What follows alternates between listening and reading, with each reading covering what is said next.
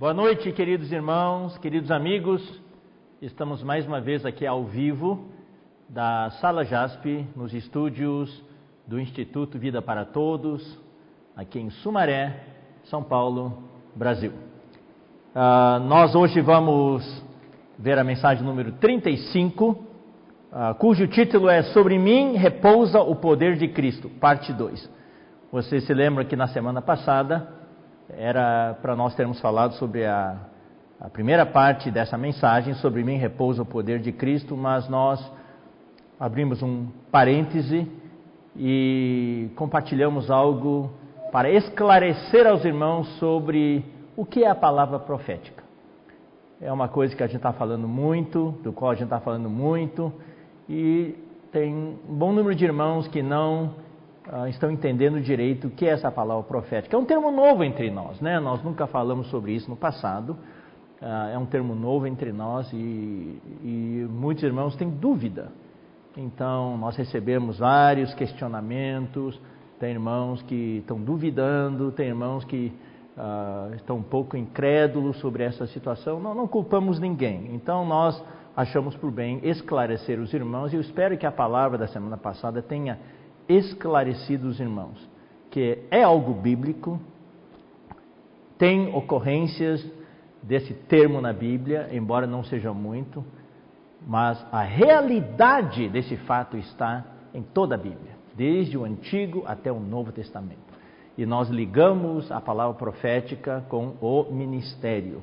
E gastamos a reunião inteira para explicar. E várias semanas atrás nós começamos uma série de palavras de encorajamento para os irmãos e de consolo para os irmãos por causa da situação atual, da pandemia.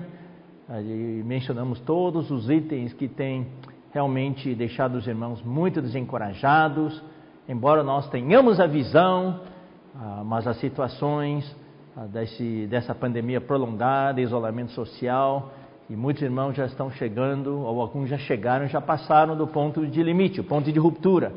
E estão com esgotamento emocional, nervoso, mental e, uh, e agravada, a situação é agravada pelas mortes, partida dos entes queridos. E também nós explicamos com bastante detalhe uh, onde estão os irmãos que dormiram no Senhor e uh, como eles estão bem, eles estão bem a preocupação hoje não deve ser tanto com eles, porque eles estão bem, descansando naquela na sessão agradável, na sessão do agradável do Hades, esperando a volta do Senhor e esperando todos nós nos juntarmos outra vez nas nuvens para o julgamento no tribunal de Cristo nos ares. Então nós demos a palavra, a primeira semana dessa série foi sobre o Evangelho do Filho do Homem. Depois nós falamos, falamos sobre uh, o tema Se com ele sofremos. E foi neste dia que nós falamos sobre uh, o destino dos irmãos que dormiram no Senhor. E agora nós vamos falar sobre esse tema, sobre mim repousa o poder de Cristo. Você talvez pergunte, eu sei que muitos irmãos ficaram encorajados com essa palavra de consolo, está dando esperança novamente para os irmãos. Então alguns ah, talvez perguntem por que, que é necessário falar sobre isso. Eu creio que a maioria dos irmãos entende, a maioria dos irmãos está ah, precisando dessa palavra de consolo, de encorajamento, porque nós nunca passamos por uma situação que afeta a igreja toda, toda, nessa situação de pandemia e isolamento social. Eu quero lembrar os irmãos que nós somos um ser tripartido. Não tem como escapar disso. Deus nos criou um ser tripartido. Oh, como seria bom se fôssemos só espírito, né? Daí estaríamos fortes o tempo todo. Mas não, nós temos ah, como 1 Tessalonicenses, vamos ler. 1 Tessalonicenses capítulo 5, versículo 23. Eu quero, hoje à noite, irmãos, continuar nessa, nessa maneira de, de conversar com os irmãos ah, para esclarecer os irmãos, consolar os irmãos, sabendo que tudo, tudo, tudo é para nos preparar, para nos fortalecer, para nos restaurar. Tá certo, irmãos? O Senhor quer nos restaurar, quer nos restaurar para que possamos voltar à linha de frente na batalha do Evangelho. Nós estamos numa guerra hoje. uma guerra hoje, resgatando as pessoas do acampamento do inimigo, libertando os prisioneiros do, uh, que o inimigo cativou, liber, libertando-os, transferindo-os para o reino de Deus, transferindo eles, transferindo-os do reino de Satanás para o reino de Deus. Então, 1 Tessalonicenses 5, 23 fala: O mesmo Deus da paz vos santifique em tudo. O trabalho de santificação do Senhor é em todas as coisas, em todas as coisas, por inteiro, né? E o vosso espírito, alma e corpo. Aqui são as três partes do ser humano, as três partes do homem. Não é só o espírito, é espírito, alma e corpo. E a oração de Paulo é que era que o espírito, alma e corpo fossem conservados íntegros e irrepreensíveis. Íntegros aqui é conservados por inteiro. São salvos por inteiro e irrepreensíveis, sem mancha, sem nenhuma ferida, sem nada, inteirinho, na vinda de nosso Senhor Jesus Cristo. Isso tem a ver com a vinda de nosso Senhor Jesus Cristo. Quando o Senhor Jesus Cristo voltar, ele quer encontrar as nossas três partes. Portanto, queridos irmãos, não é só uma parte, não. Ah, Deus só quer o espírito. Não, Deus quer o espírito, alma e corpo. O corpo também? Sim, o corpo também. O corpo será um corpo glorificado um corpo transformado, transfigurado. E a alma terá sido, será uma alma transformada. Louvado seja o Senhor. Então é espírito, alma e corpo. O espírito nós sabemos, né? Em ah, 1 João, vamos ler 1 João, capítulo 5, versículo 18. Fala assim: Sabemos que todo aquele que é nascido de Deus, então eu pergunto aos irmãos: o que é nascido de Deus? O que é nascido de Deus? A nossa carne não é nascida de Deus, a nossa alma também não. Então nós precisamos daquele versículo de capítulo 4 de João, 4 24. O que é nascido da carne é carne, e o que é nascido do Espírito, letra maiúscula, do Espírito de Deus, é Espírito. O que é nascido da carne é carne, o que é nascido do Espírito é Espírito. Então o nosso Espírito é nascido de Deus. Ora, ora, sabemos que todo aquele que é nascido de Deus não vive em pecado. Antes, aquele que nasce de Deus o guarda, e o maligno não lhe toca. Ou seja, queridos irmãos, o maligno não consegue tocar o nosso espírito. Por isso que é importante nós exercitarmos o nosso espírito nesses dias de guerra, na guerra do evangelho, como tem sido falado. Né? E nós vamos falar, talvez, se conseguirmos terminar hoje, numa das reuniões futuras, que seja, talvez seja a próxima sexta ou na outra ainda, nós vamos falar sobre o serviço nosso na pandemia, o evangelho completo, o evangelho do ciclo completo. E então nós precisamos que todas as nossas três partes funcionem. Então o Senhor quer nos restaurar. Então precisamos saber que o maligno não consegue tocar no nosso espírito. Por isso que nós precisamos exercitar o nosso espírito, invocar o nome do Senhor, alimentar o nosso espírito, para que o nosso espírito consiga equilibrar todo o nosso ser tripartido, todo o nosso ser tripartido. Uh, vocês sabem, na, na pesquisas da, da psicologia, da, uh, tem, tem, sido descoberto, a, tem a inteligência, a inteligência cerebral, inteligência do consciente de inteligência, um QI elevado, mas também descobriram que existe a inteligência emocional inteligência emocional, como a nossa alma equilibra, equilibra o nosso todo o nosso ser. Mas aí, uns anos de uns anos para cá, já faz algum tempo agora, foi descoberta a inteligência espiritual. Então isso é bíblico. O, na verdade, quem equilibra tudo, tudo, tudo, no final das contas, é o espírito. Então, queridos irmãos, nós precisamos exercitar o nosso espírito. Nós vimos em Romanos que quando exercitamos nosso espírito, o que acontece? Quando colocamos a mente sobre o espírito, é vida e paz. Mas a mente colocada na carne é morte. E quando exercitamos o nosso espírito, daí o nosso espírito ah, sai lá do cerne do nosso ser e satura a nossa alma e até satura o nosso corpo. e o nosso corpo mortal recebe vida. Então o espírito é vida, a mente, a alma é vida e o corpo também se torna vida. Por isso que é importante termos esse ser tripartido equilibrado. Então, 1 João 5,18 fala que o maligno não consegue tocar no nosso espírito. Por isso precisamos nos refugiar no espírito, exercitar o nosso espírito, daí seremos forte, fortes. Mas agora o maligno consegue tocar o nosso corpo e o maligno consegue tocar a nossa alma. Na, na história de Jó, o maligno tocou no corpo dele. Ele teve chagas e daí também, de certa maneira, tocou na emoção dele, na mente dele. Ele começou muito bem, glorificou a Deus na sua situação de calamidade, de tragédia, mas depois amaldiçoou o dia em que ele nasceu e discutiu com Deus. Então, o que, que o maligno faz hoje? Procura enfraquecer o nosso corpo, procura fazer o nosso corpo enfermar, ficar doente.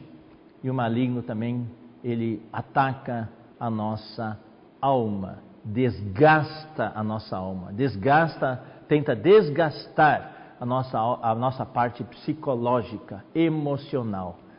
Então, queridos irmãos, uh, se nós queremos servir o Senhor, é com todo o ser tripartido. Todo o ser tripartido. Romanos 12 fala isso.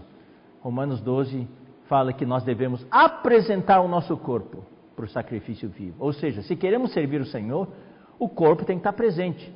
Mas se o corpo está doente, como é que vamos servir o Senhor? Por isso, eu quero dar um testemunho. O irmão Dong, quando estava conosco, ele cuidava muito bem da sua saúde. Fazia exercícios todos os dias, mesmo quando chovia, fazia frio, e às vezes tinha neve lá fora, ele ainda fazia exercícios.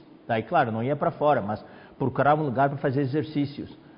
Porque na maturidade que ele tinha, na idade que ele era mais útil, ele pôde servir o Senhor.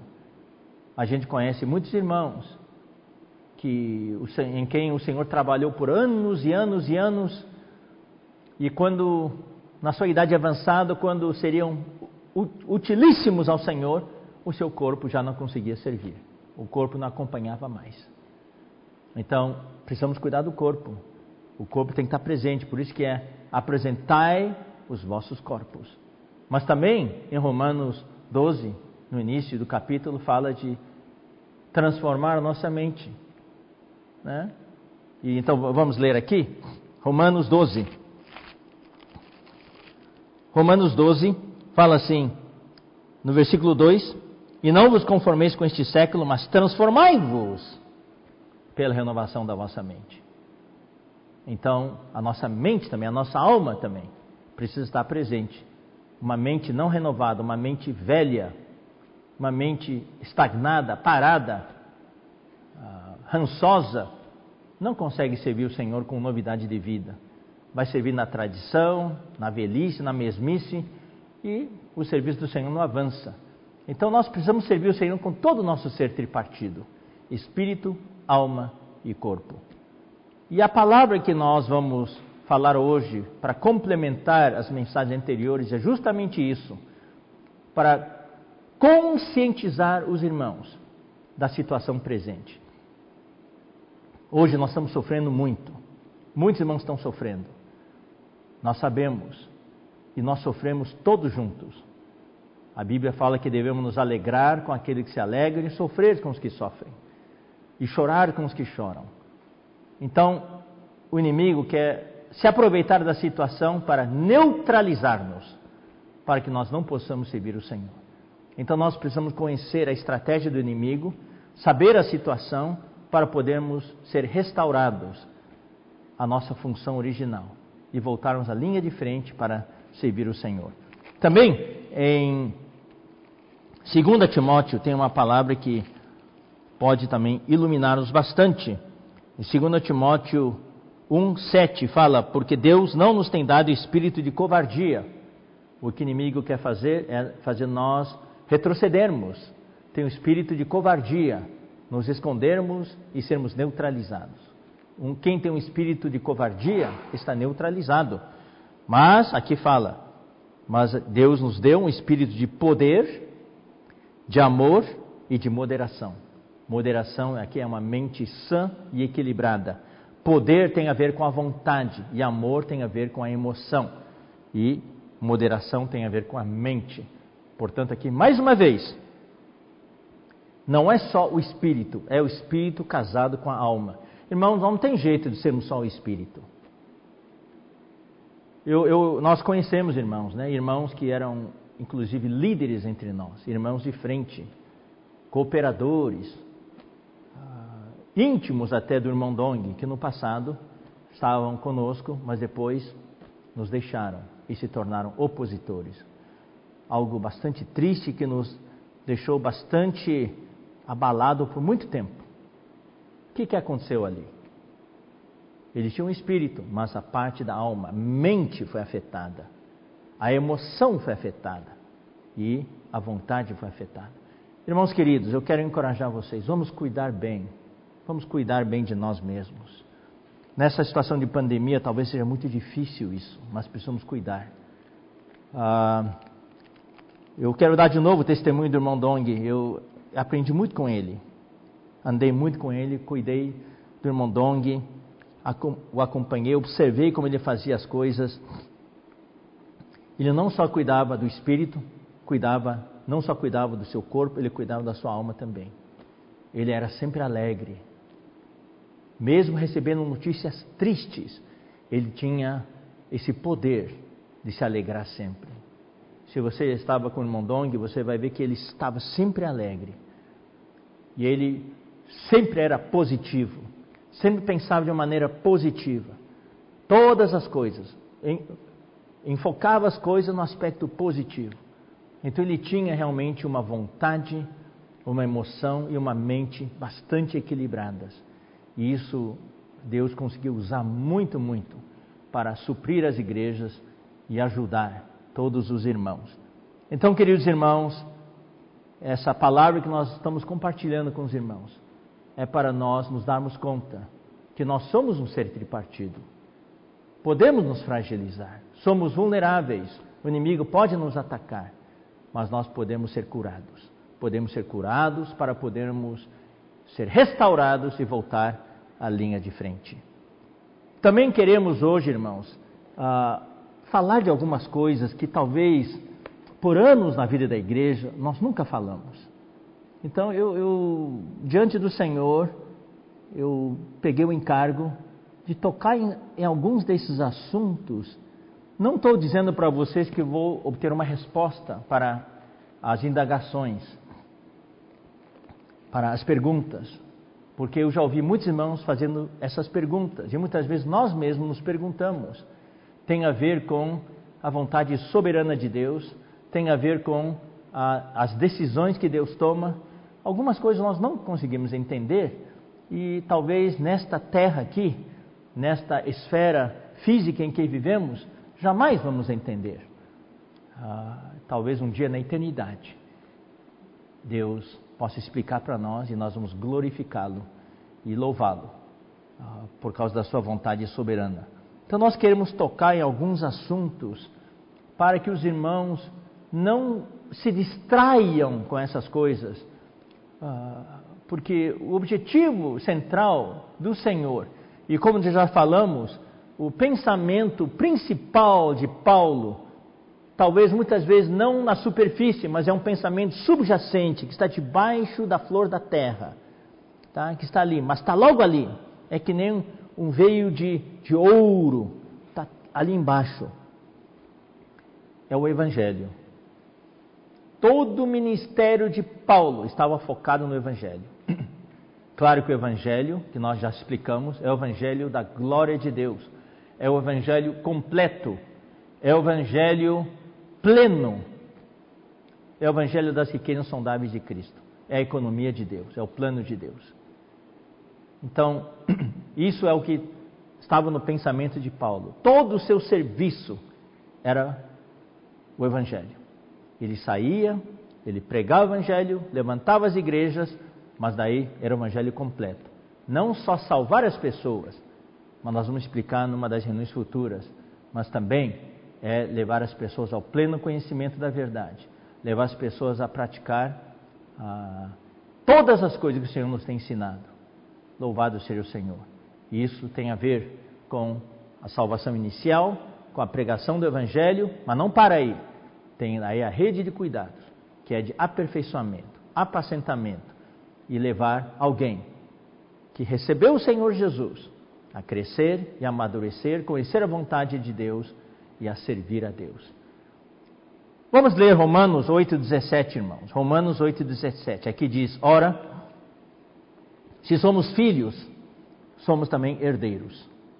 Filhos aqui é filhos tecnon, filhos novos, recém-nascidos. O livro de Romanos, já explicamos, é a história de pecadores sendo salvos, se tornando filhos. Mas esses filhos têm estágios. Primeiro estágio é o filho novo, sem experiência, filho imaturo. Mas depois, com crescimento, se torna um filho ruiós, filho maduro. Mas esse ainda não é o objetivo final de Deus. O objetivo final de Deus é que esse filho maduro se envolva com a vontade de Deus, se envolva com os negócios do Pai, para se tornar herdeiro, para poder herdar os negócios do Pai. E qual é o negócio do Pai? É o reino. Deus quer o reino. Deus falou para nós que somos a igreja em Filadélfia, que somos o pequenino rebanho, que nós não devemos temer as situações que estão à nossa frente, porque Ele agradou dar-nos o reino. Então, se somos filhos, somos também herdeiros, herdeiros de Deus e co-herdeiros com Cristo. Ele é o nosso irmão mais velho, ele é o filho primogênito. Ele foi à nossa frente. Então, ele vai herdar todas as coisas e os vencedores vão herdar juntamente com ele. Aí vem a segunda frase: Se com ele sofremos, também com ele seremos glorificados. O objetivo final é que todos nós sejamos glorificados, estejamos na glória, no reino, em união com o nosso Deus, sendo um com Ele e reinando com o nosso irmão primogênito com Cristo. Agora, para sermos glorificados não tem atalho. Não tem atalho. Se com Ele sofremos. Tudo nessa vida é assim. Se você ah, quer ter uma boa profissão, não tem atalho, você precisa estudar. E estudar é difícil, é muitos anos de estudo muitos anos. E chega lá, e no Brasil tem a questão do vestibular. Muitos não conseguem entrar numa faculdade, daí não conseguem fazer o ensino superior. Então, se você quer subir na sua profissão, você tem que se esforçar. Tem sofrimento. Uma mãe, para dar à luz, sofre por nove meses. E não é só nasceu a criança e acabou, não para uma criança nascer até que não é tão difícil. Nove meses de gravidez e sofrimento. Mas criar um filho até a maturidade e esse filho ser um cidadão exemplar, aí é muito sofrimento. Todos vocês que são pais sabem disso. Nós que somos pais sabemos como é difícil criar um filho, especialmente nos dias de hoje, não é verdade? Então, a vida é assim mesmo. Não tem atalho. A vida é cheia de sofrimentos. Ah, mas esses sofrimentos valem a pena quando nós atingirmos os resultados. Se com eles sofremos, também com eles seremos glorificados. Hoje estamos vivendo um momento muito especial. Muito, muito especial. Tem sido falado bastante nas nossas reuniões, nas mensagens. A vida da igreja passa por uma fase muito, muito especial. Muitas experiências novas, muitas experiências milagrosas ah, realmente ah, o espírito de cumplicidade no nosso meio, o espírito de unidade, unanimidade é ímpar. Nunca passamos por uma fase assim. Então, por isso, nós glorificamos a Deus. Mas também precisamos reconhecer que os sofrimentos também se multiplicaram. Os sofrimentos se multiplicaram bastante. Então, vamos ler, queridos irmãos, vamos ler Mateus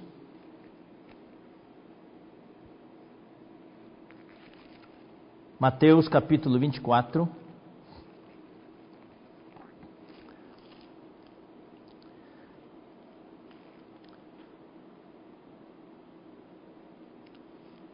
Versículos 6, 7 e 8.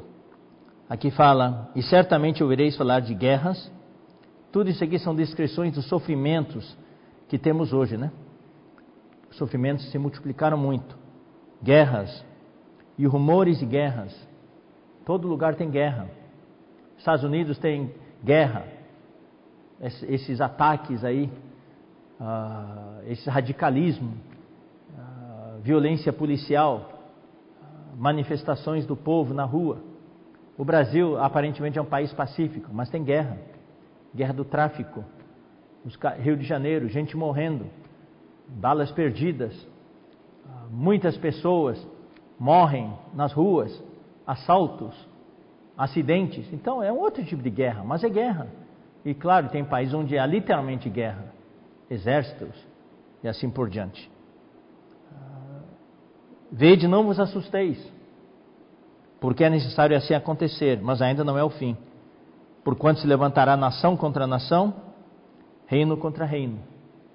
Hoje, por exemplo, é nação contra nação, reino contra reino para obter a vacina. É a guerra das vacinas. Quem tem mais dinheiro ganha. É, uma, é um outro tipo de guerra. A guerra econômica, os boicotes, é um tipo de guerra. E haverá fomes e terremotos em vários lugares. Isso nós também sabemos. Toda hora ouvimos falar de tragédias, tragédias climáticas, tragédias ah, de trânsito, acidentes. Mesmo aqui perto da estância, tem aquela rotatória, aquele trevo da Bandeirantes. Toda semana tem mortes lá, tem acidentes. É um lugar muito perigoso, muito perigoso. E o versículo 8 fala: Porém, tudo isso é o princípio das dores. E essas dores aqui são dores específicas são dores de parto. Dores de parto, com contrações. E essas contrações estão aumentando de frequência. Ah, o intervalo está cada vez menor. Vamos ler também Lucas, capítulo 21. Lucas, capítulo 21, versículos 9, 10 eh, e 11. Fala assim: Quando ouvires falar de guerras e revoluções, não vos assusteis essa passagem é bem parecida com a de Mateus. Pois é necessário que primeiro aconteçam estas coisas, mas o fim não será logo.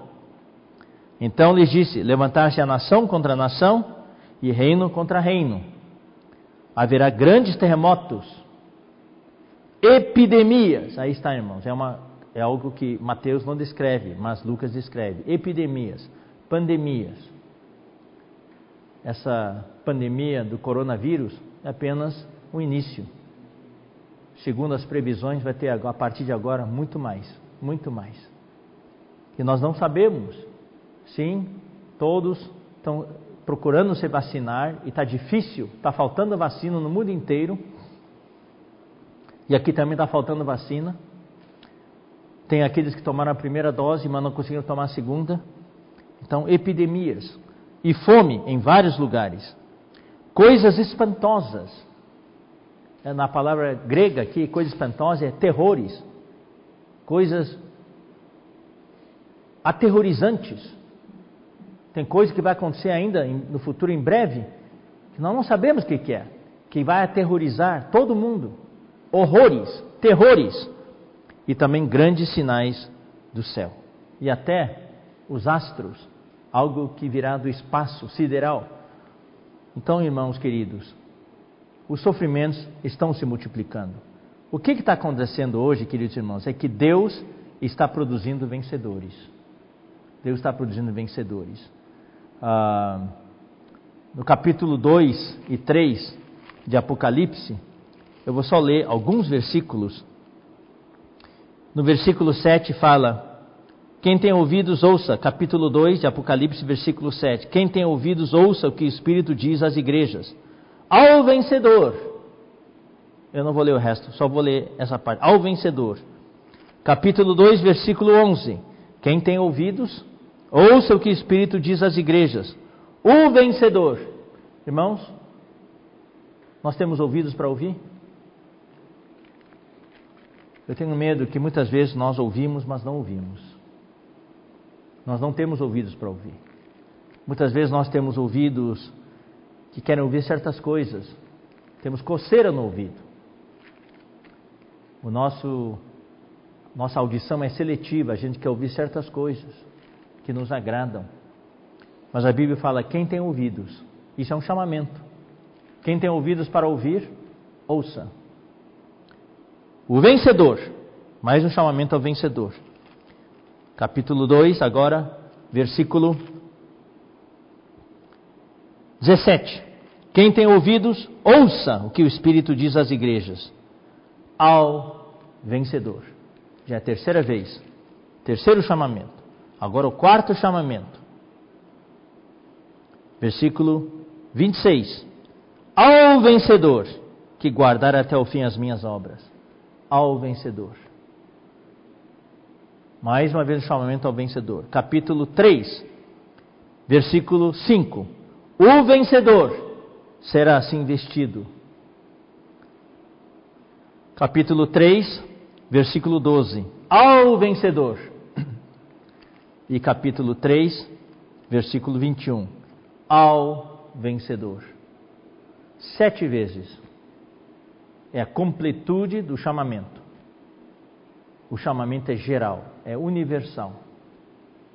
Para todos os cristãos, todos os filhos de Deus. Não importa onde quer que estejam. Ao vencedor o vencedor. Para ser um vencedor, tem que ter algo para vencer. Se está tudo bem, tudo às mil e uma maravilhas, não tem vencedor.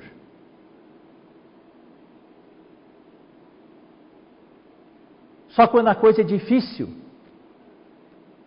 quando as coisas apertam, quando a situação é de muitos sofrimentos, e nós estamos com vontade de desistir, aí precisamos vencer. Isso é falado para a igreja em um estado de declínio. Para a grande maioria das igrejas aqui, exceto a igreja em Filadélfia, todas elas tinham alguma situação bem negativa. E é preciso vencer. E sabemos hoje, queridos irmãos, todos nós temos algo para vencer na nossa vida algo para vencer. Na sua família, sua situação familiar, sua situação pessoal, na igreja, talvez os conceitos que temos, as tradições que temos, talvez a incredulidade. Você ouve a palavra profética, você duvida, você não quer crer, você questiona. Acho que todos passamos por essas fases. Assim como o irmão Pedro, eu também passei por uma fase em que eu questionava tudo. É terrível. A gente perde a unção, perde a vida, não vale a pena. Como já preguei muitas e muitas vezes, eu quero voltar a ser simples de novo. Eu quero voltar à simplicidade. Na verdade, eu já tomei essa decisão alguns anos atrás. Ser simples Ser irmão simples. Que o Senhor falar, amém, Senhor. Mesmo que não entenda, amém. Eu quero ser simples e obediente. Essa dupla é bênção. Simplicidade e obediência. Obediência e simplicidade. O que impediu o povo de Israel de entrar na terra de Canaã foram duas coisas: a desobediência e a incredulidade. A incredulidade vem quando perdemos a simplicidade. Uma criancinha acredita em tudo. Acredita em tudo, porque ela é simples. Por isso que Jesus falou que o reino dos céus é das crianças. Jesus falou: se nós não nos tornarmos como uma criança, de modo nenhum entraremos no reino de Deus. Por quê? Porque uma criança é simples, ela confia. Mas à medida que crescemos, que nos tornamos adultos, e na vida da igreja, à medida que vamos adquirindo mais experiências, então a gente começa a saber demais. E o nosso conhecimento, nosso saber, se torna uma barreira. Né? A gente perde a simplicidade, daí entra a incredulidade. Então, queridos irmãos, eu decidi anos atrás voltar a ser simples e ser obediente. Praticar essas duas coisas, simplicidade e obediência.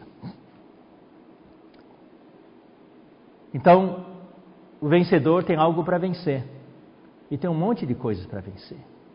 Acho que cada um de nós sabemos quais são as barreiras que nós temos. Já falei: tradição, incredulidade, mornidão, o pecado, o mundo, as ambições. Tem alguns que são ambiciosos, talvez alguns jovens, muito capazes.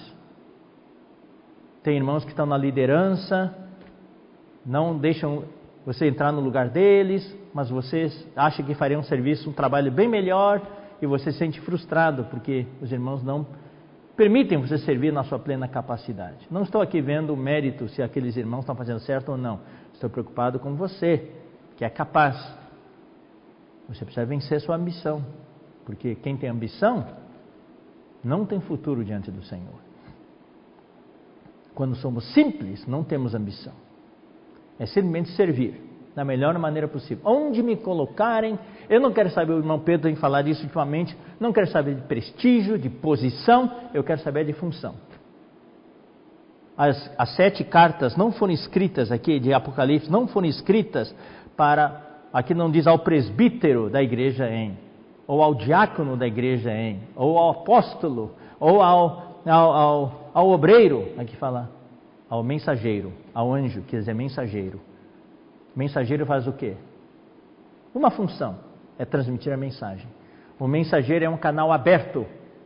Deus quer falar com o seu povo, Deus quer falar com a sua igreja, em certa localidade, ou em certa região, ou no país, ou na terra toda. E um mensageiro é aquele que é um canal diretamente ligado, faz parte daqueles tubos diretamente ligados à oliveira. Daí o óleo vem e desce, sem impedimento nenhum. Eu quero ser um canal aberto. Eu quero ser um mensageiro de Deus. Toda vez que Deus tem uma mensagem, eu quero ser capaz de transmitir a mensagem de Deus. E Deus pode usar você, querido irmão, você, querida irmã, você, querido jovem, aqui não fala que é o presbítero, o obreiro, aqui fala mensageiro. Louvado seja o Senhor.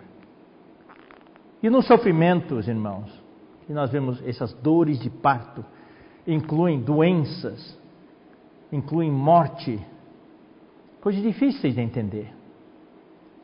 Hoje, no meio evangélico, no meio cristão, se promete mil e uma coisas prometem. Que uma vez que cremos no Senhor, daí não tem mais doença, não tem mais miséria, todo, você vai estar nadando em dinheiro. Mas isso não se cumpre, só são promessas e muita gente corre atrás disso. Todo mundo quer fortuna, todo mundo quer saúde. Então, aí entram os quatro cavalos. Foi falado já recentemente, mas eu vou repetir aqui. Essas dores do parto, esses sofrimentos que estão se multiplicando no final dos tempos, essa corrida de quatro cavalos, com o evangelho na frente. Vamos ler de novo, irmãos? Apocalipse capítulo 6, versículo 2. Vi então o primeiro selo. Vi então e eis um cavalo branco e o seu cavaleiro com um arco. E foi-lhe dada uma coroa. E ele saiu vencendo e para vencer. Eu não vou entrar em detalhes, porque já foi falado com bastante detalhe. Eu só vou explicar. O cavalo branco é o evangelho. É o cavalo que está à frente da corrida. É uma corrida, na verdade, para poder entender, é uma corrida de quatro cavalos. Desde o tempo em que Jesus ascendeu aos céus, essa corrida está acontecendo. Não importa onde aconteça, onde é pregado o evangelho, os outros cavalos vão vir para tentar destruir. Quando o evangelho começou a ser pregado forte na China, no começo do século XX, com, em pouco tempo centenas de igrejas foram levantadas. Daí os outros três cavalos intensificaram a sua velocidade.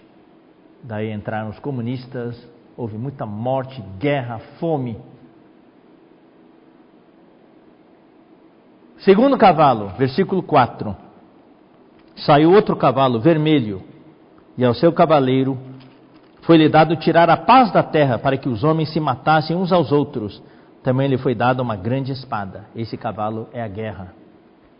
Então nós já lemos em Mateus, em Lucas, guerras, rumores de guerras, nação se levantando contra nação, reino contra reino. Terceiro cavalo, versículos 5 e 6. Cavalo preto é a fome. Quando abriu o terceiro selo, ouviu o terceiro ser vivente dizendo: Vem! Então vi e eis um cavalo preto e o seu cavaleiro com uma balança na mão. Balança aqui denota, queridos irmãos, a fome, quer dizer, a falta de alimentos, escassez. Ouvi uma, como que voz no meio dos quatro seres viventes dizendo: Uma medida de trigo por um denário. Um denário é o salário de um dia. Um pouquinho de trigo, tem que trabalhar o dia inteiro para pegar um pouquinho de trigo. A alimentação, o alimento vai ficar caro. E três medidas de cevada por um denário. E não danifiques o azeite e o vinho. Vai estar escasso. Vai ter escassez de azeite, vai ter escassez de vinho, Vai ter escassez de trigo e de cevada. É a fome. Cavalo preto.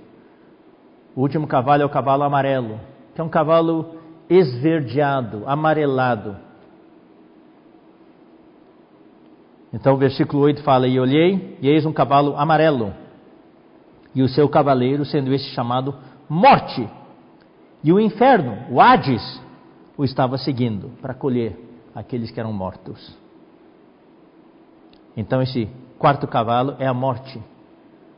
Também significa morte, mortandade, pestilência. E foi-lhe dada autoridade sobre a quarta parte da terra para matar a espada pela fome, com a mortandade, está vendo? E por meio das feras da terra. É a peste. Pessoas acometidas de peste têm uma cor pálida, amarela, amarelada, esverdeada. Então, esses são sofrimentos que estão acontecendo no mundo inteiro hoje, mais do que nunca. O mundo nunca atingiu um progresso tão avançado.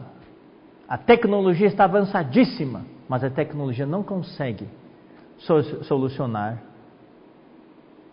esta, o problema desta pandemia. A informática está hoje no cume. Todas as tecnologias estão tão avançadas, mesmo a medicina tão avançada. Mas vem uma pandemia dessas, ninguém consegue solucionar. E até hoje somente é uma solução temporária. Essas vacinas ninguém sabe realmente ao certo quão eficazes vão ser e quanto tempo vai poder combater essa pandemia. Então, o que nós queremos apresentar aos irmãos é que nós, filhos de Deus, como nos encaixamos em tudo isso? Será que é como alguns que nos prometem que nós somos imunes a esses sofrimentos?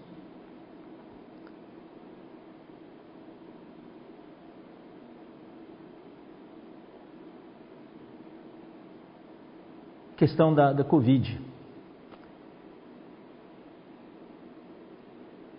Nós não temos ouvido falar, claro, irmãos, nós, graças ao Senhor, através da oração, muitos foram curados. A oração da igreja, mas também um bom número dormiu no Senhor. Nesses momentos de Covid, nós não vemos mais campanhas de curas dessas igrejas pentecostais que tinham campanhas de cura. Não vemos mais. Será que Deus parou de agir? Os filhos de Deus são ou não são imunes aos sofrimentos? Eu vou dizer para vocês, irmãos, não somos imunes aos sofrimentos. Se você olhar na Bíblia, a grande maioria dos servos de Deus passou por sofrimentos e mortes. Quer dizer que você serve a Deus, você é filho de Deus, você está isento da morte? Não. Nós vemos muitos filhos de Deus, também na Bíblia vemos servos de Deus sendo mortos de maneira anormal martirizados ao fio da espada, de maneira violenta. Então, como conciliar isso? Então, tem vários irmãos que têm tido problema com isso. O nosso Deus, afinal, cuida ou não cuida de nós? Irmãos, eu vou dizer uma coisa para vocês, eu, eu quero encorajar vocês. Irmãos, não pensem dessa maneira. Quando você começa a duvidar de Deus, isso é que o inimigo quer. Você está duvidando, você está minando a base da sua fé. Você precisa crer em Deus, que Ele sabe das coisas, Ele tem a presciência, Ele é onipotente, Ele é onipresente e Ele é onisciente. Ele sabe todas as coisas, nós não. Nós estamos limitados ao tempo e ao espaço, nós não vemos o que está à nossa frente, mas Deus sabe. E uma vez que nós cremos no Senhor, nós entregamos a nossa vida para Ele. Irmãos, o que estou falando aqui é uma coisa que dificilmente nós abordamos na vida da igreja, mas eu senti, Deus me tocou para falar um pouco. Eu não vou ter respostas, irmãos. Mas eu só quero trazer isso à tona para que os irmãos saibam que existem essas coisas mas nós precisamos crer em Deus. Ser simples, crer em Deus. De uma ou outra maneira. Se Deus curou, aleluia. Se Deus não curou e recolheu alguém, ainda louvamos ao Senhor. Um dia, no reino, na eternidade, nós vamos entender e daí nós vamos louvar o Senhor. Alguns Deus livra, outros não. Então nós temos notícias de irmãos que foram curados, e daí é aleluia, aleluia, aleluia. Mas daí, irmãos queridos, por quem a igreja inteira orou, por dias, por semanas, por meses, e Deus levou. Tem aleluia ainda? Eu sinto, irmãos, que é necessário falar essas coisas, porque o nosso objetivo é servir o Senhor, é ir para frente de batalha, pregar o Evangelho, mas essas coisas, irmãos, fazem parte da nossa vida hoje. E nos prendem muitas vezes. Nos prendem. Quem não sofreu essas coisas parece que está imune. Ah, vamos servir. Mas de repente, chega até nós. Bem no início da pandemia, parece que a igreja era imune. Ninguém da igreja foi tocado. Mas agora, centenas, centenas de irmãos foram tocados. Está cada vez mais perto de nós. Cooperadores, cooperadores foram tocados. Irmãos responsáveis foram tocados. Nossas famílias foram tocadas. E com a triste partida de vários. Então não tem como escapar. E quando são, é tocado de uma maneira muito próxima a nós, nós somos afetados. Somos afetados. Não tem como fingir, irmãos. Precisamos ser sinceros diante do Senhor. Daí Deus nos dá um tempo para nos recuperarmos. Mas daí vem alguma dessas perguntas. Eu conheço irmãos que antes da pandemia tiveram experiências traumáticas e duvidaram de Deus. Eu não os culpo, não os culpo, irmãos e irmãs. Não os culpo, porque é difícil responder certas perguntas. Mas, eu quero dizer para vocês, queridos irmãos, nós precisamos crer em Deus. Deus, alguns livra. Alguns Deus livra, outros não. Será que por causa disso que ele deixa de ser Deus? Será que por causa disso que eu vou deixar de crer nele? Enfermidades, acidentes. Irmãos foram para uma conferência, daí voltando da conferência, sofrem um acidente e a família inteira dorme no Senhor. Como explicar uma coisa dessas? Ou às vezes um filhinho sobreviveu. Como explicar para esse filhinho? É difícil. Assaltos. Nós temos experiências de assaltos em que os irmãos ou as irmãs invocaram o nome do Senhor, o bandido fugiu. Mas também temos situações de assalto em que o assaltante deu um tiro no irmão, o irmão morreu. E a igreja inteira orou quando o irmão estava na UTI, mas não sobreviveu. Vamos duvidar de Deus por causa disso? Então, eu pessoalmente, se eu quiser questionar, eu poderia questionar: por que, que Deus levou a minha filhinha? No ano 2000. Ela tinha seis anos e pouco. Ah, tinha sete anos. Sete anos. Por que, que Deus levou ela? Tinha todo um futuro pela frente. Eu não tenho resposta. Se eu começar a questionar, irmãos, eu vou parar. Eu não posso parar, eu preciso continuar. Ela está bem, ela está no seio de Abraão, ela está descansando, esperando o dia da ressurreição. Mas eu ainda tenho uma carreira a continuar. Então a pergunta é: por que Deus levou o irmão Dong? Deus não podia tê-lo mantido e ter cumprido o sonho dele? Quer viver até os 120 anos e ver o Senhor na sua vinda? A igreja inteira orou por ele. E, e, no final da vida dele ele sofreu muito, muitas hospitalizações, mas nunca você viu o irmão Dong reclamar. Sempre alegre, orando. E sempre que tinha uma oportunidade ele queria estar com os irmãos. Isso era uma inspiração para nós. Mas será Deus não, não ouviu a nossa oração? Meses atrás nós começamos, nós fizemos aquela oração de guerra. Inclusive, queridos irmãos, fizemos aquela vez, tem muitas igrejas, muitos irmãos que estão querendo continuar a perguntar, vamos fazer de novo? Irmãos, todos têm a liberdade. Seja regionalmente, seja micro-regionalmente, seja localmente, seja familiarmente ou individualmente, nós podemos continuar de uma maneira espontânea. Talvez no futuro em breve nós marquemos outra para toda a terra. Mas todos os irmãos têm liberdade. Tem que ser uma coisa espontânea, irmãos, do encargo. Então hoje temos igrejas que continuam. Tem algumas igrejas que cada domingo fazem isso, outras cada mês, ou alguma, outras cada poucas semanas. Oração de guerra. Nós oramos a oração de guerra. Oramos pela pandemia, oramos pela liberação dos irmãos. Deus ouviu ou não ouviu? Por que, que a pandemia continua tão séria? Então alguns irmãos falaram: Deus não ouviu. Deus ouviu, irmãos. Deus ouviu. Agora tem uma coisa que nós, precisamos entender: Deus tem o seu plano e Deus tem o seu tempo. Muitas vezes nós conseguimos mudar o plano de Deus com a nossa oração e Deus muda.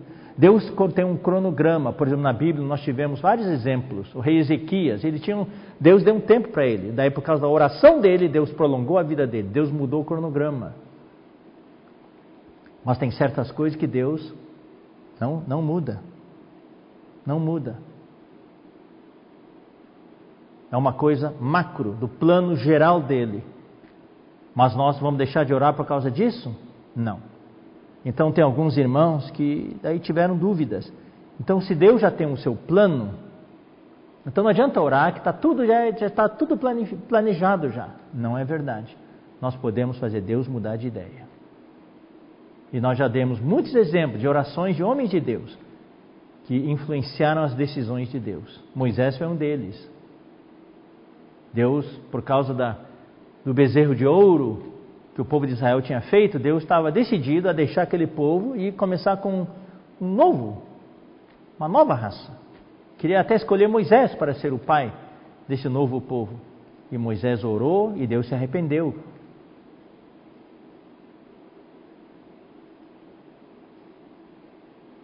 Nós devemos orar.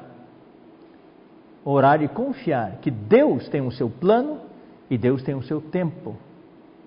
E sempre que possível, Deus vai mudar o seu plano e o seu tempo para atender a nossa oração. Então vamos, vamos dar um exemplo, irmãos. Nós já falamos sobre isso. Estevão, né? Vamos ver Atos capítulo 7. Vou dar vários exemplos aqui É interessante, irmãos. É, isso aqui é uma conversa que a gente está tendo agora, neste momento. Esse assunto, irmãos, é bastante difícil, mas é, é importante nós sabermos que existe isso, para nós ficarmos em paz. O que eu, eu quero, irmãos, é que os irmãos fiquem em paz. Creiam em Deus, que Ele é o soberano. Em Atos capítulo 7, versículos 54 a 60, nós sabemos, Estevão foi apedrejado ali. Estevão foi preso. Foi tudo muito rápido, muito rápido. E daí, ah,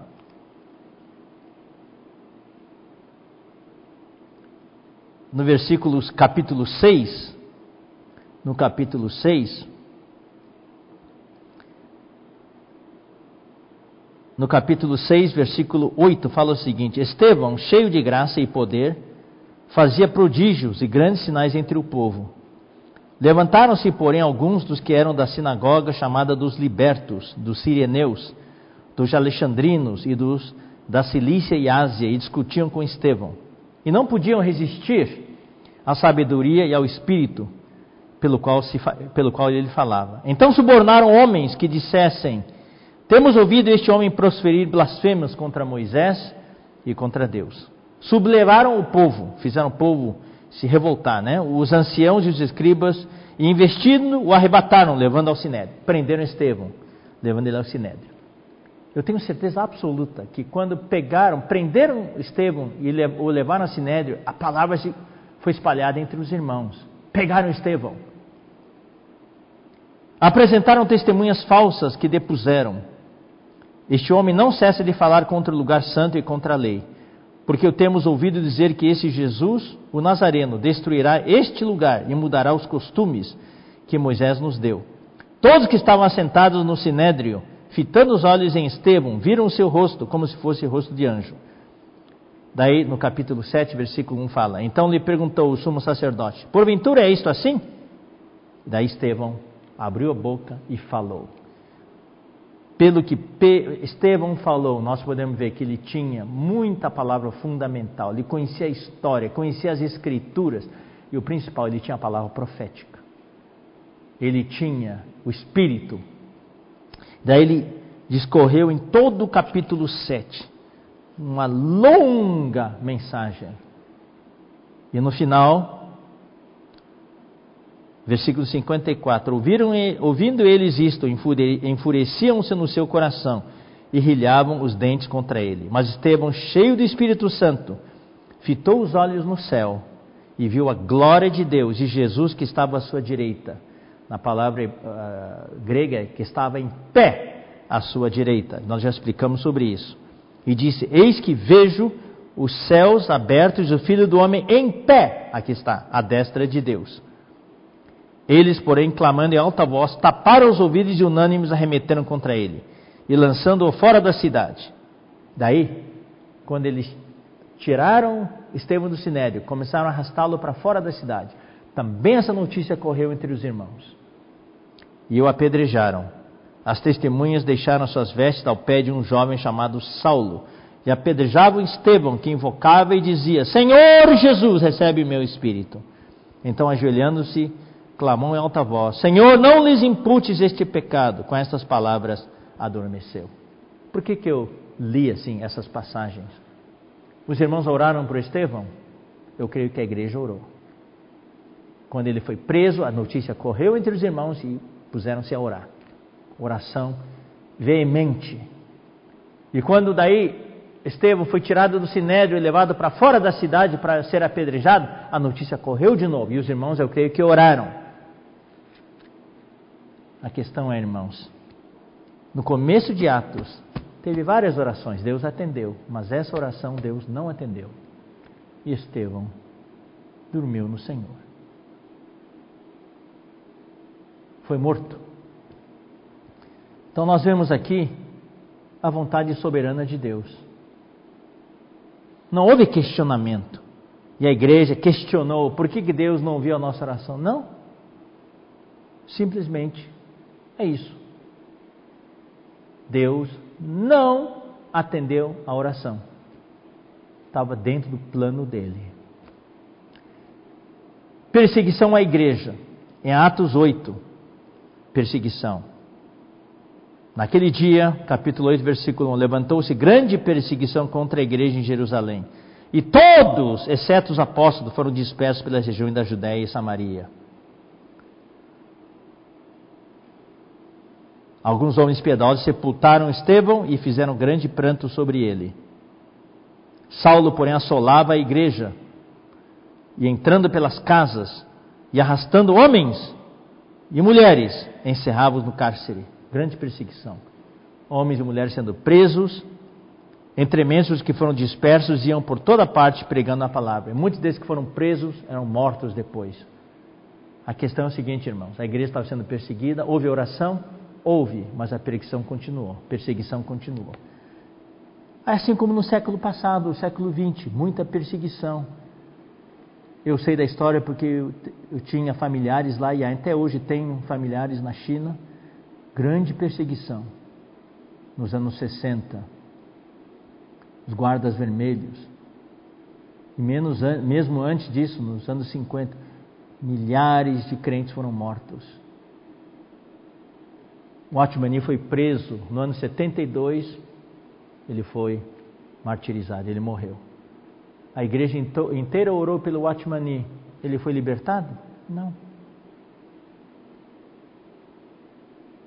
Eu não tenho pressa, irmãos. Eu quero fazer os irmãos refletir sobre isso, sobre a vontade soberana de Deus. Precisamos orar? Precisamos. Oração de guerra mas também precisamos confiar em Deus fazer a vontade dele. Isso é muito difícil de conciliar, irmãos, muito difícil de conciliar. No século passado, perseguições, hoje, perseguições. Na China, as perseguições começaram de novo. Os cristãos lá tiveram seus direitos todos confiscados. Quem é cristão hoje não tem direito mais a nada as grandes guerras mundiais, Primeira Guerra Mundial, 1914 a 1918, Segunda Guerra Mundial, 1939 a 45, seis anos de guerra, sete anos de guerra, seis milhões de judeus mortos, quanta gente morreu, muitos irmãos morreram. Por que, que Deus demorou tanto para atender a oração? No final, os aliados tiveram a vitória, mas quanta morte! Onde estava Deus?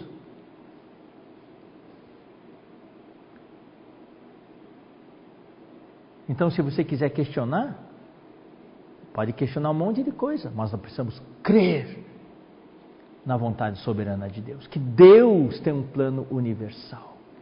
Desde Gênesis até Apocalipse, ele tem um plano universal.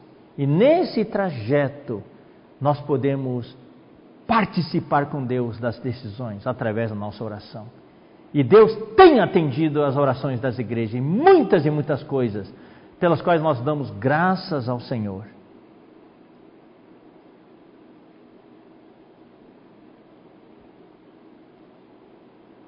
Hoje, nós temos em tantos países situações difíceis. Essa pandemia também, a gente ora, ora.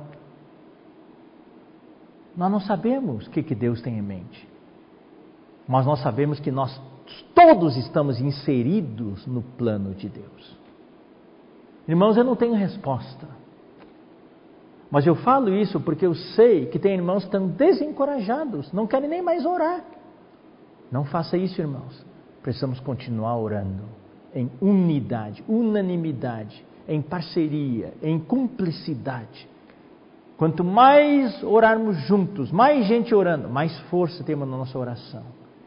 E é essa oração, irmãos, muitas vezes nós pensamos que a oração é só para Deus atender um pedido, mas o irmão Dong nos explicou e eu valorizo demais. Mas quanto mais oramos no meio dessa situação, o que, que acontece? Mais intimidade nós temos com Deus, e é isso que vale. Daniel orou por Jerusalém. Quantos anos? 70 anos. Ele foi levado para Babilônia, quando era um jovenzinho. Mas daí, quando estava bem idoso, ele viu pelas Escrituras que os anos estavam se cumprindo, eram 70 anos. E ele orou. E aquela oração teve o efeito. Daí o Ciro foi tocado. Daí enviou Israel de volta para reconstruir Jerusalém e o templo, através de Neemias, através de Esdras.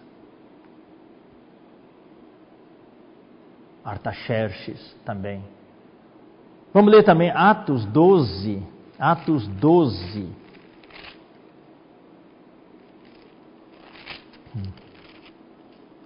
Atos capítulo 12, versículos 3 e 4. Ah, primeiro 1 e 2. Porque naquele, por aquele tempo mandou Herodes prender alguns da igreja para os maltratar. E fazendo passar a fio da espada a Tiago, irmão de João, matou Tiago, um dos filhos do trovão, irmão de João. João e Tiago, Tiago são os dois irmãos, os Boanerges. Quando Tiago foi preso, eu que a igreja orou, mas Deus não atendeu e permitiu que Tiago morresse ao fio da espada. Irmão, nós precisamos entender isso. Isso que está ocorrendo hoje não é uma coisa inédita nossa, está espalhado em toda a Bíblia. Não procure entender isso, irmão. Isso faz parte da vontade soberana de Deus.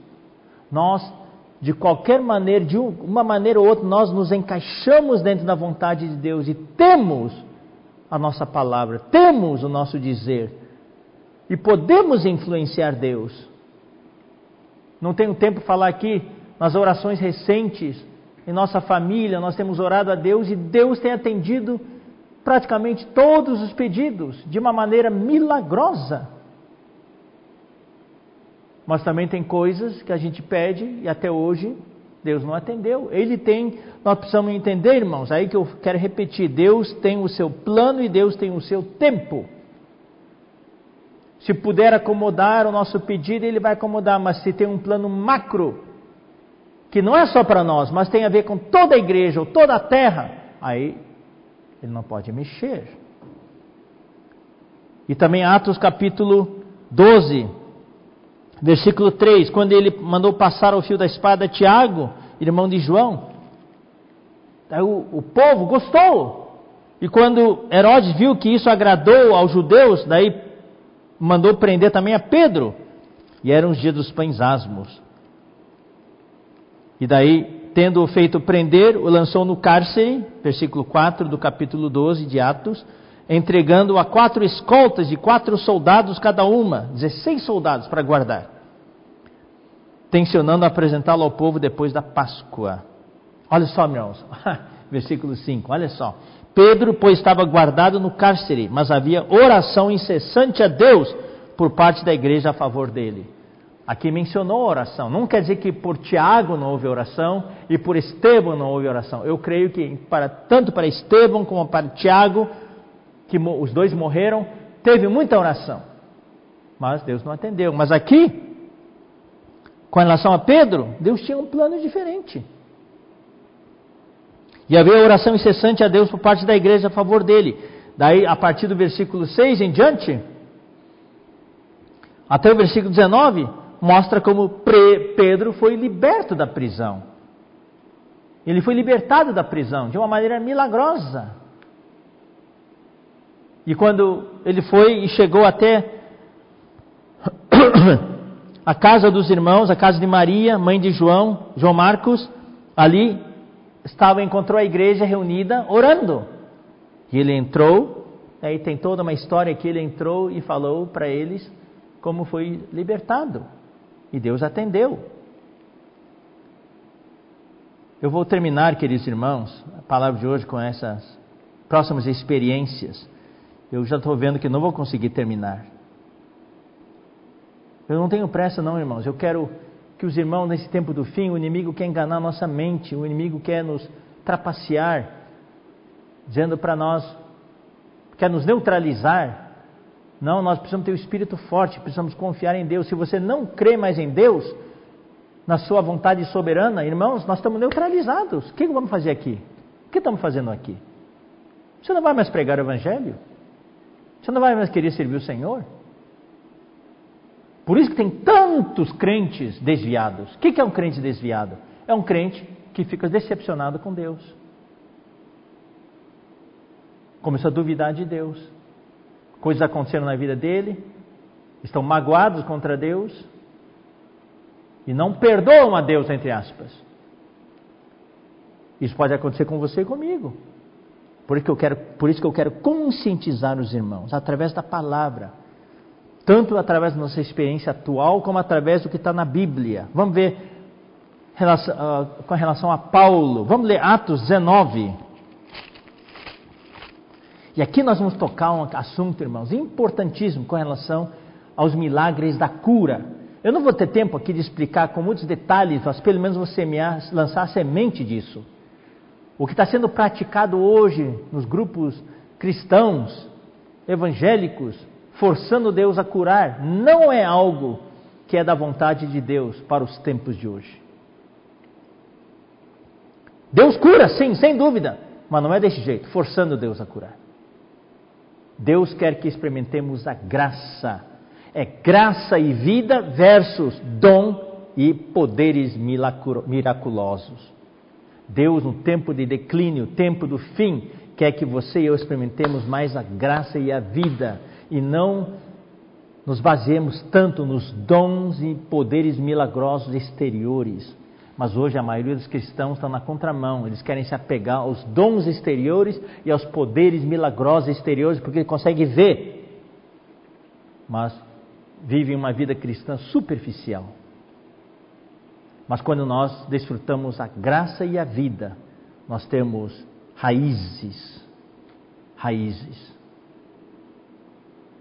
E vai ser na próxima reunião agora que nós vamos ver daí vários versículos. Vai ter esse sobre mim repousa o poder de Cristo, parte 3. Aqui, irmãos, vou ler para vocês Atos 19, 11 e 12. E Deus, pelas mãos de Paulo, fazia milagres extraordinários a ponto de levarem aos enfermos lenços e aventais do seu uso pessoal, diante dos quais as enfermidades fugiam de suas vítimas e os espíritos malignos se retiravam. Olha só o poder de Paulo. Ele não precisava estar presente.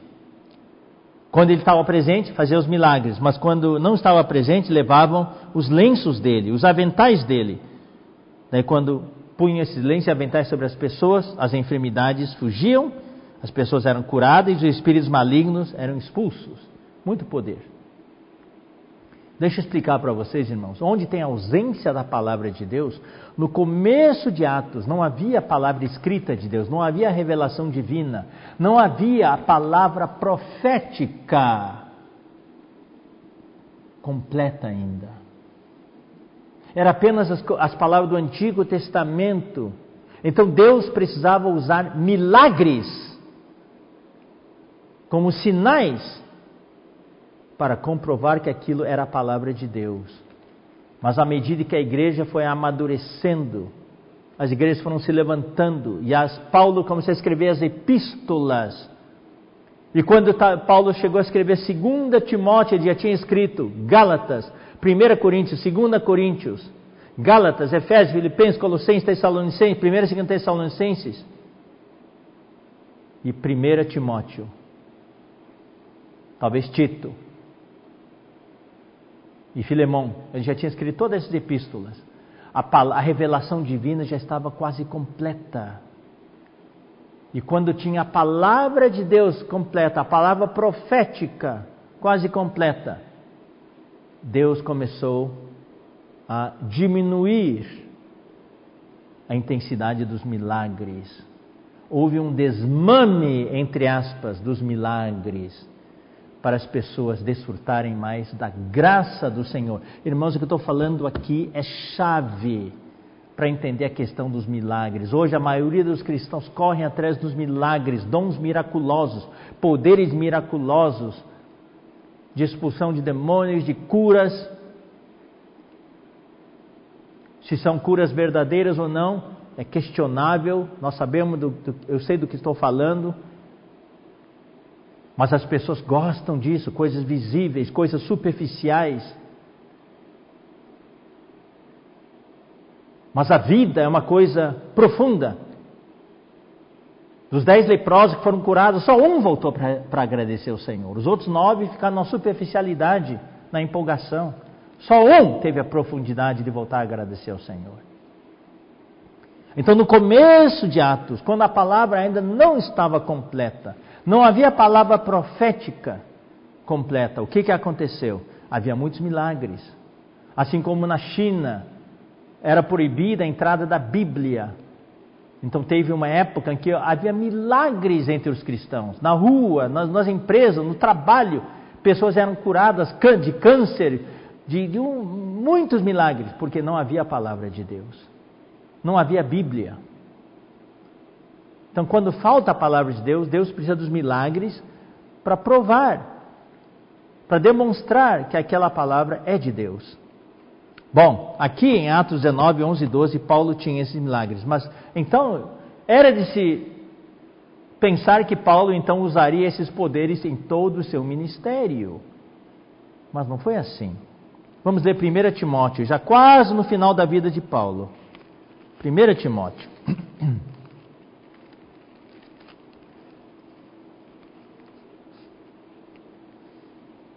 Isso foi depois do primeiro aprisionamento. Daí, olha o que ele escreveu, capítulo 5, versículo 23. Ele falou para Timóteo: Não continues a beber somente água, usa um pouco de vinho, por causa do teu estômago e das tuas frequentes enfermidades.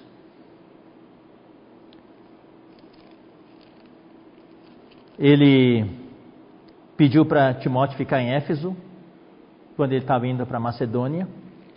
Ele estava, depois que saiu do primeiro aprisionamento, por um breve período, alguns anos, ele teve chance de revisitar as igrejas. Né, deixou Timóteo lá. E Timóteo, por causa da situação que tinha lá, contraiu uma espécie de doença estomacal. Talvez seja fosse gastrite, coisa assim. Então, vejam só, por que, que Paulo não enviou um lenço dele? Eu te envio um lenço, coloca sobre o seu estômago e você será curado do teu mal. Não. Paulo falou para ele: não tome somente água, tome um pouquinho de vinho. Ou seja, tome um pouco de remédio. Era o remédio da época. Por que, que Paulo não curou Timóteo? É de se perguntar. Porque Paulo queria que Timóteo experimentasse da graça do Senhor. No final do ministério de Paulo, quase todas as epístolas foram escritas. Deus já não estava mais focando nos dons milagrosos e poderes milagrosos. O foco de Deus era graça e vida. 2 Timóteo 4,20. Isso foi quando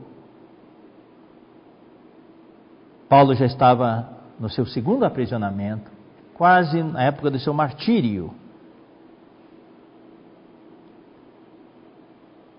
Olha só o que, que Paulo fala aqui no versículo 20. Erasto ficou em Corinto, quanto a Trófimo, deixei-o doente em Mileto. Espera aí, Paulo o seu companheiro de viagem chamado Trófimo ficou doente em, em Mileto e você foi embora, deixou ele doente lá? Exatamente. Paulo podia ter imposto as mãos sobre ele, tê-lo curado, mas não o curou. Deixou ele doente. Invoca bastante o nome do Senhor, descanse e que a graça do Senhor seja contigo. E Paulo foi embora.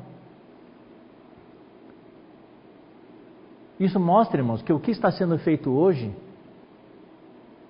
praticado hoje não é bem o que a Bíblia ensina no tempo do amadurecimento do ministério de Paulo. O apóstolo João, eu vou abrir um parênteses aqui, o apóstolo João foi preso na ilha de Patmos. A igreja orou para ele ser libertado. Por que, que não foi libertado? Ficou um tempão lá. Um tempão. Mas foi lá que Deus deu as revelações para ele. Foi lá que ele escreveu o Apocalipse. E quando Paulo foi preso Os dois aprisionamentos. A igreja não orou por ele? Orou. Mas ele foi libertado? Não. Foi libertado depois de algum tempo, no primeiro aprisionamento, mas depois foi preso de novo. Mas no primeiro aprisionamento, o que, que ele escreveu? Olha só, irmãos. Efésios, Filipenses, Colossenses, Filemão, livros principais do coração da Bíblia. Deus sabia que era necessário. Bom, com relação à cura, ele deixou Trófimo doente lá, não pôs nenhum lenço sobre ele, não impôs as mãos sobre ele e foi embora. Que tipo de mestre de obras é esse? Deixando um cooperador doente. Se fosse hoje, todos os pastores iam impor as mãos sobre Trófimo para ele ser curado. 2 Coríntios 12, 7 a 9. Eu vou terminar com esse versículo.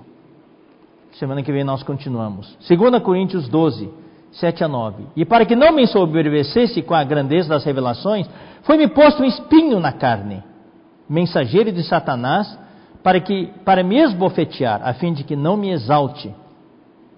Que espinho era esse? Difícil dizer.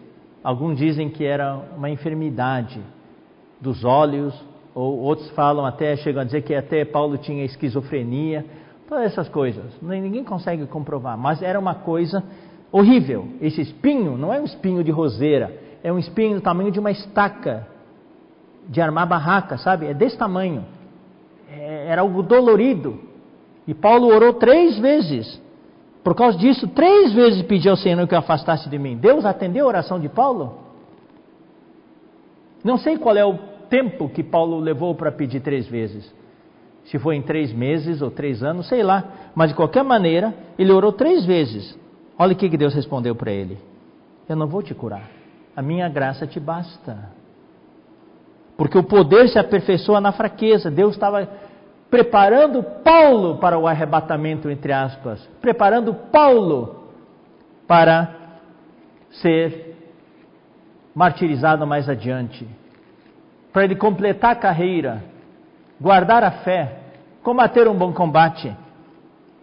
De boa vontade, pois, mais me gloriarei nas fraquezas, para que sobre mim repouse o poder de Cristo. Aí está o título. Sobre mim repousa o poder de Cristo. A minha graça te basta. Queridos irmãos, eu não tenho resposta para muitas das questões que eu levantei hoje.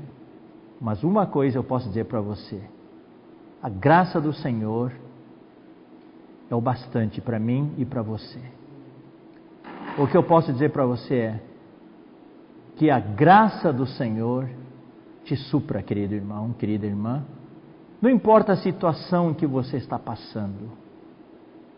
Não questione a Deus. Não questione a Deus. Eu sei que muitos de vocês talvez estão, estão com dúvida.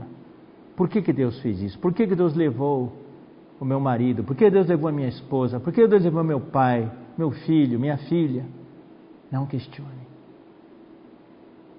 Eu não questiono por que Deus levou a minha filhinha Joana. Eu não questiono.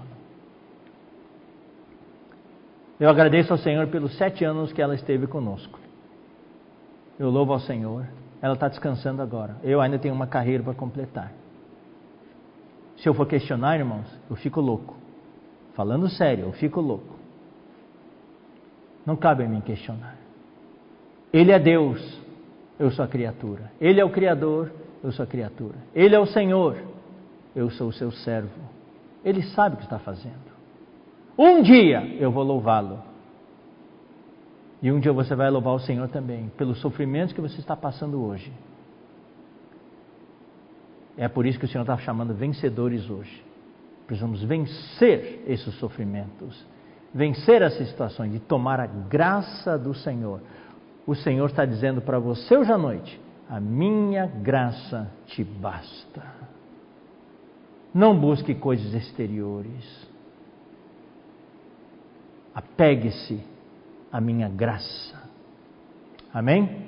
Louvado seja o Senhor. E que sobre você, querido irmão, repouse o poder de Cristo. Nós vamos explicar na semana que vem o que isso significa. Que Deus abençoe cada um de vocês. Senhor Jesus, Te agradeço por essa oportunidade de poder conversar com os irmãos sobre questões sobre a tua vontade soberana. Nós somos criaturas e muitas vezes é difícil entender o curso das ações, o que está acontecendo.